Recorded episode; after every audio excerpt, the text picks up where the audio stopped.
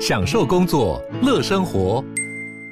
就算不在办公室，也能从容应对线上会议。HP Dragonfly 透过专业的 HP Presence 设计，内建降噪及会议快速键，搭配清晰的 Bang & Olufsen 音效，增强音讯及视讯功能。HP Dragonfly 顶级商务笔电，采用 Windows 11专业版，让您在会议中享有最佳的视觉和听觉品质。Hello，大家好，我是志奇，欢迎回到志奇机器的 Podcast，每周陪你聊聊新闻时事、社会议题或是一些轻松有趣的生活新知。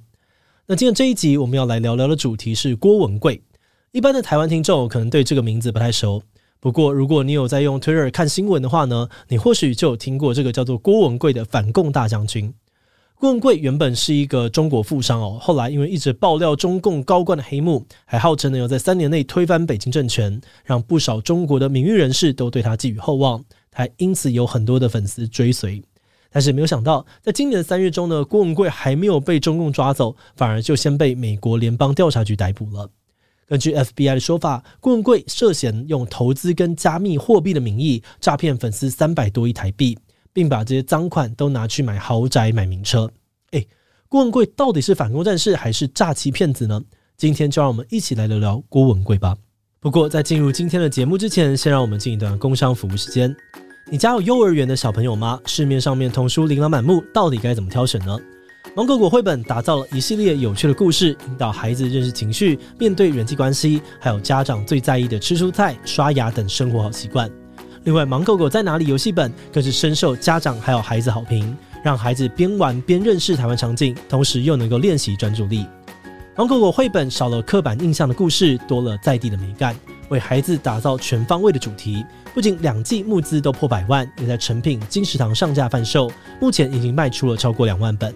现在芒果果官网十六本大全套绘本，两副学习卡牌，只要六折，结账输入 podcast 七七再打九折，折扣完现省三千三百三十元，还送着色画哦！先立刻点击资讯栏的链接去看看吧。好的，那今天的工商服务时间就到这边，我们就开始进入节目的正题吧。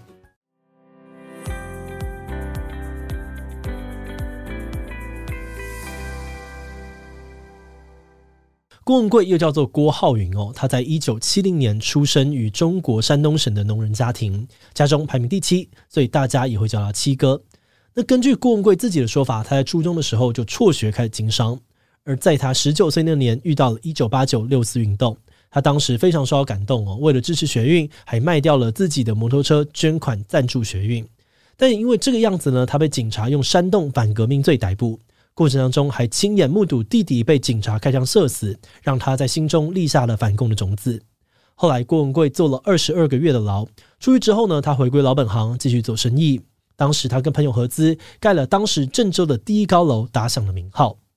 后来二零零八年北京奥运，他又在鸟巢跟水立方旁边盖了一座炫炮的盘古大观。这栋盘古大观有着特殊的龙头造型跟空中四合院，结合饭店、公寓、商办等的功能，在当时一炮而红，声名大噪，让郭文贵的事业越做越大。而到了二零一四年，郭文贵家族在中国的胡润百富榜上面排名第七十四，资产高达了一百五十五亿人民币，折合台币大概是六百八十四亿。嗯，那如果故事就这样子稳稳的发展下去，郭文贵的人生大概就是一个农村小子翻身变成土豪的励志故事。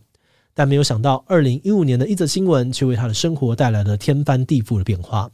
二零一五年的三月，北京的《财新周刊》用了上万字的篇幅刊登一篇郭文贵的特别报道。这篇报道指控说，郭文贵之所以会有这么惊人的资产，全部都是靠着欺骗商业伙伴跟勾结中共官员，利用特殊关系骗来的。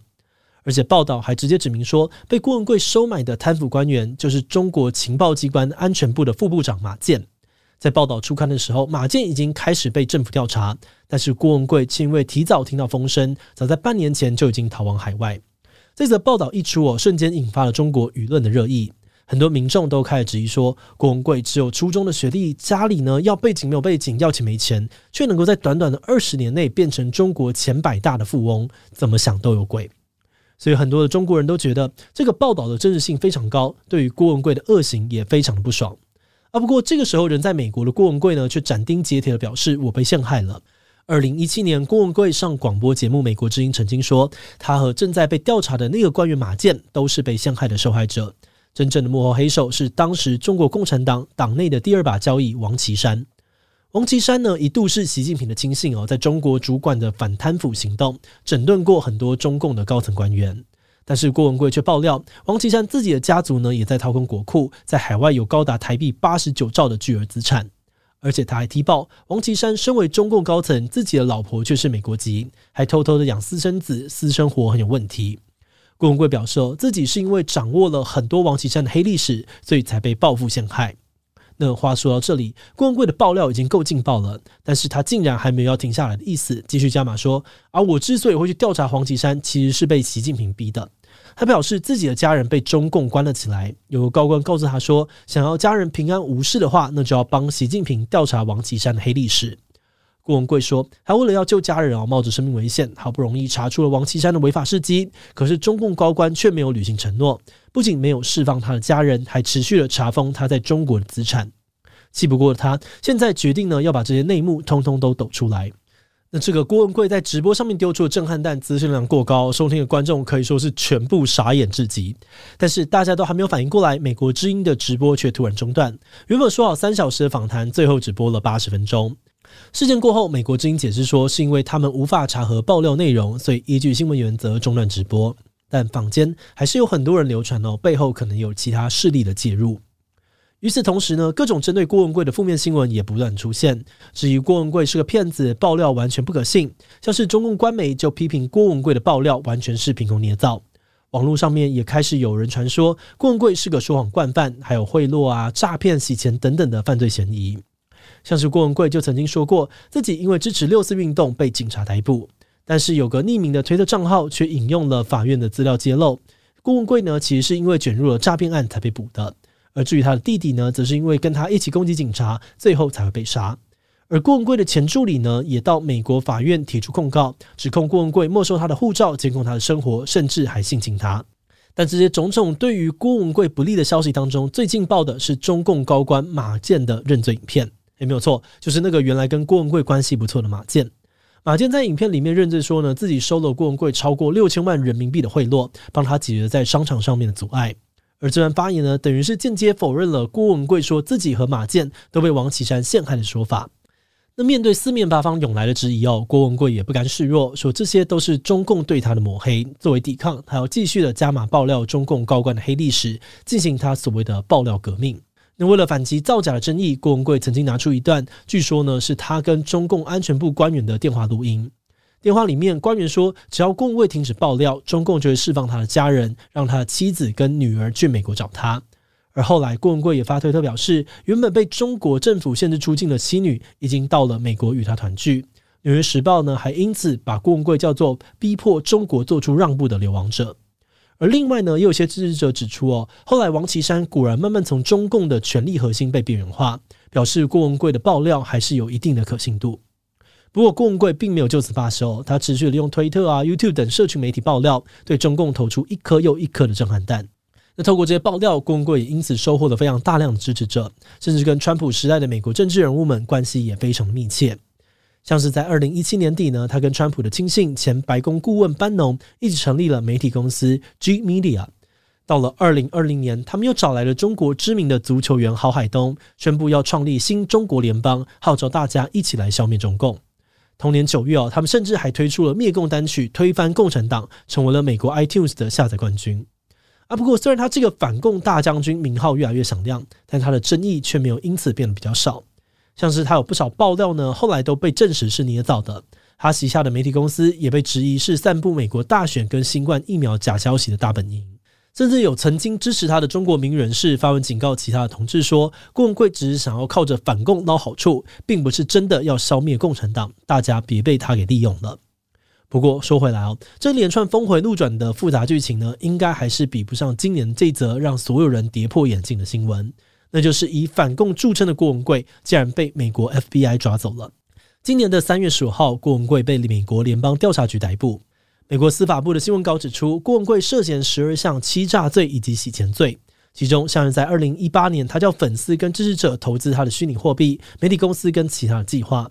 郭文贵宣称说，参与这些计划呢，不只可以赚钱，还可以用来支持反攻大业。但实际上，他却把这些钱中饱私囊，买了一栋超过一千四百平的豪宅，好几台上亿台币的跑车跟游艇等等，诈欺的金额高达了三百多亿台币。不过，郭文贵在法庭传讯时全盘否认这些指控，目前案件仍在审理当中。那在郭文贵被捕之后呢，很多长期对他不满的人都表示大快人心。但还是有不少的支持者认为，这其实是一场跨国的政治迫害，担心美国司法部可能已经被中共渗透，因此这些人也正在积极的发起抗议，要求美国司法部释放郭文贵。节目的最后，也想来聊聊我们制作自己的想法。老实说，这次在看郭文贵资料的时候呢，撇开争议不说，我们觉得这个人真的是蛮神奇的。他从一个普通的年轻人，到后来变成中国百大富豪。而且不只是有钱，还就在中美两边都很吃得开，所以难怪哦，他一出来登高一呼，就有那么多人愿意去支持他。不过让人疑惑的是，大家一开始不知道就算了，为什么到了后来，郭文贵的争议越来越多，甚至到现在被美国提控了诈欺几百亿，但却还是有那么多人愿意相信他呢？我们觉得这有部分可能是因为这些支持者有很多都是超级讨厌中共的人，但又一直拿中共没有办法。可是，在郭文贵身上，大家好像终于看到了一个改变中国的机会，以至于这些人愿意睁一只眼闭一只眼，忽视郭文贵的各种争议。但是，就算这个意图是好的，我们觉得这种敌人的敌人就是朋友的心态，很容易会模糊我们对于现实的判断能力。因为再美好的理念都有可能被利用、被滥用，不只是自己哦被当成是韭菜收割，对于真正想要达成的目标，可能也是一种伤害。那当然啦，以上呢，我们的观点是建立在美国司法院指控属实的情况上，目前还没有一百 percent 的确定。那至于后续如何，就让我们一起继续看下去吧。好的，那我们今天关于郭文贵的介绍就先到这边。如果你喜欢我们的内容，可以按下最终的订阅。如果是对于这集郭文贵对我们的 podcast 节目，或是我个人有任何的疑问跟回馈，也都非常的欢迎你在 Apple Podcast 上留下五星留言哦。那今天的节目就这样告一段落，我们就下集再见喽，拜拜。